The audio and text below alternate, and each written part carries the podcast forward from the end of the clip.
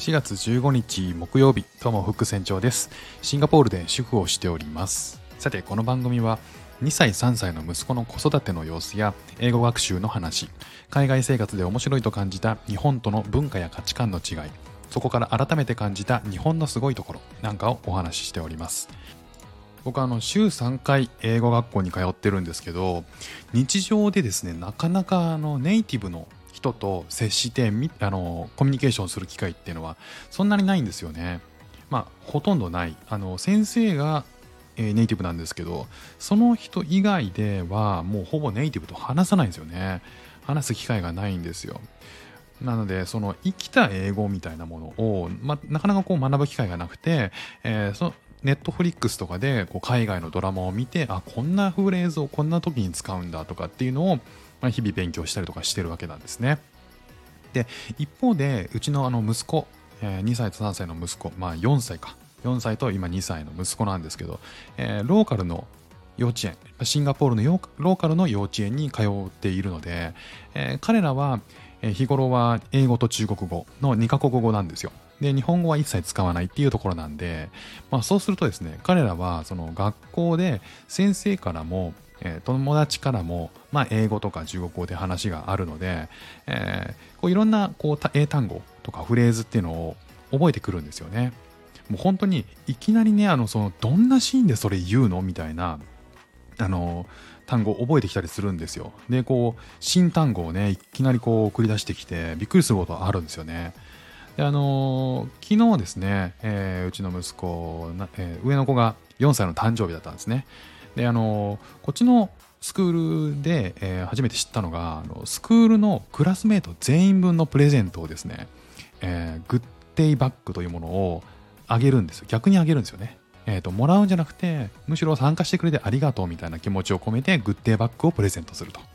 で、えーもうそれを親が用意するのであの人数分のねあの17人合計17人の、えーグッデイバッグとあとはケーキも用意するんですよね、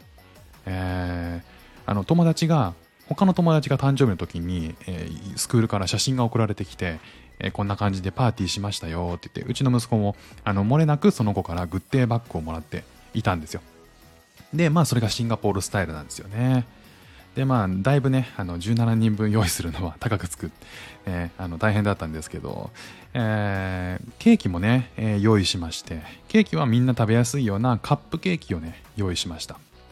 めちゃくちゃね可愛らしい、えーハラル仕様のねカップケーキだったんですけど、えー可愛いパッケージにねされていて箱に詰まってそれをね、えー中途半端な数用意できなかったので6子20子24個分用意したんですよね。それがめちゃくちゃ可愛かったんですけどそれをね、えー朝昨日の朝冷蔵庫から出して、えー円バスに子供と一緒に乗って僕がねあの子供と一緒に乗って、えースクールで先生に受け渡す、まあ、それがね大重大任務だったあの昨日英会話の学校の前にそれやったんですけど。でそれであのケーキをですね朝冷蔵庫から出して準備しておいたんですよね。で朝ごはん食べててあの次男がね朝ごはん食べててそのケーキを見て「あケーキ食べよう」って言ったんですよいやーあのねこれね任意のほらパーティーのためだからスクールに持ってくんだよって。